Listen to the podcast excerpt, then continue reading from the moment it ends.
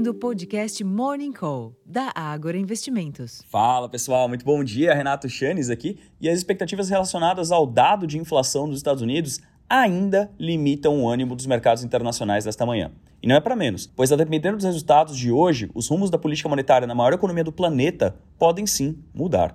Segundo o consenso de mercado, a inflação ao consumidor por lá deve subir 0,6% em agosto ante julho e 3,6% na comparação anual, vinda de 0,2% e 3,2% respectivamente em julho. Atualmente, a curva de juros americana aponta para mais de 90% de chance de manutenção dos juros americanos na faixa de 5,25% a 5,5% na próxima semana. Mas, a depender desse resultado, se tiver uma aceleração ainda mais forte do que prevista, é possível sim que o mercado passe a precificar a extensão do aumento de juros. Lembrando que essa é a tese dos nossos economistas aqui na Ágora. Diante desse impasse, o que se vê agora cedo são bolsas europeias e índices futuros de Nova York com pouquíssimo fôlego, embora operando no campo negativo. Completando o cenário, o dólar opera sem direção única ante outras moedas fortes, os contratos futuros do petróleo sobem e os preços futuros do minério de ferro registraram ganhos de 0,47% lá em Dalian, cotados equivalente a 117 dólares e 97 centes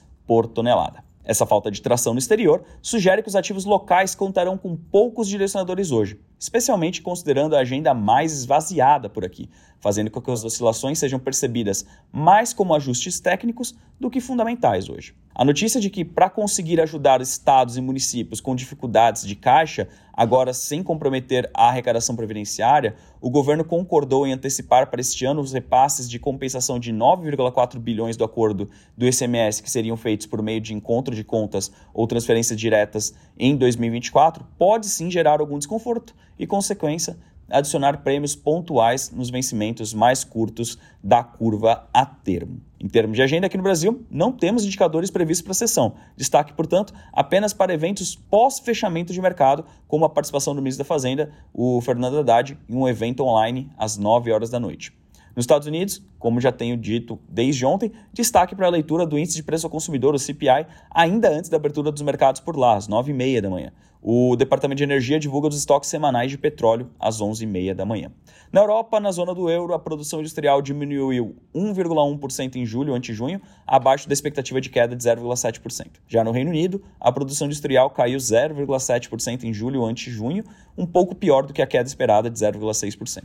Além disso, o produto interno bruto PIB, o britânico, encolheu 0,5% em julho ante junho, mais do que o esperado. Bom, pessoal, como vocês podem ver, realmente é um dia bem pacato em termos de notícias. Aqui a gente tem essa questão relacionada ao acordo do ICMS, isso pode sim trazer algum impacto para a curva de juros, mas o grande evento é, sem dúvidas, a divulgação da inflação americana, isso às 9h30 da manhã, portanto, antes da abertura dos mercados por lá e também da abertura dos mercados à vista por aqui. Esse pode mudar tudo que eu comentei até agora, então fiquem de olho na nossa programação, nos nossos relatórios, nas nossas notas curtas, que poderemos trazer atualizações ao longo do dia. Eu vou ficando por aqui, desejando a todos uma excelente sessão e até a próxima. Tchau, tchau.